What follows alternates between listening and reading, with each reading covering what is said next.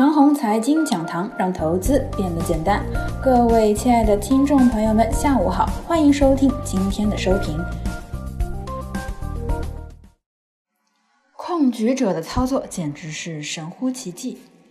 大 A 有控局者吗？估计啊，大家都是半信半疑。我们呢，就且当存在着这样的控局者吧，就当这股神秘的力量呢是国家队吧。这一路走来啊，控局者的操作简直是神乎其技。三月末，大 A 呢有流动性危机的兆头岌岌可危。就在此刻呢，从三月二十日开始，控局者出手，出手的标的呢是大金融加消费白马。在三月二十日到三月二十六日，连续五天买入类似于招商银行和五粮液的一篮子股票，这呀就当做是控局者点出可以做多的地方，然后让市场资金在这种情况下做选择。市场资金选择呢是消费，而后啊，消费股一路强势，逐步发展为消费概念的炒作。消费概念一直炒作到泛滥，一直到上周四，市场借助着全民检测的利好，消费概念股，也就是包括农业、食品、抗疫概念等大幅泛滥之际，此刻控局者出手，连续两天大幅减持消费股和消费概念股，导致四月二十四日那天呢，指数下跌逼近二十日均线。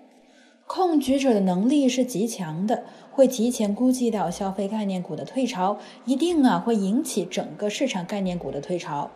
科创板改革即将推出，必然会影响垃圾股的情绪。一季度业绩尾声，烂公司的财报集中披露，消费股预期太好，一旦业绩公布呢，必然有不理想的公司。上周末估计就是能够提前预知和判断出以上的问题了。如此一来呢，从本周一开始啊，便进入了新一轮的护盘，银行股直接开干。招行和三月二十日一样，直接阳线拔起。这次精选的呢是金融加优质科技股，加主板的高端制造，加少量的与基建相关的制造业个股。估计啊也是五个交易日，从本周一到节后的第一天，五个交易日就当做是控局者点出可以做多的方向，然后市场资金在这中间进行选择。市场资金呢会接着以上的几个群体中的某个或者某几个线路走吗？那我是不知道的。不过范围这么窄了，还需要多分析吗？咱们来看看今天的情况，消费股啊跌得一塌糊涂。这怎么说呢？但凡人们悲观的认为某些板块业绩一塌糊涂的时候呢，等到业绩真的公布了，其实倒也没有那么坏。比如啊科技股区域，但凡人们乐观的时候认为某个区域业绩啊要好翻天，等业绩真的公布了，也不见得有那么的好。比如今天的消费白马股。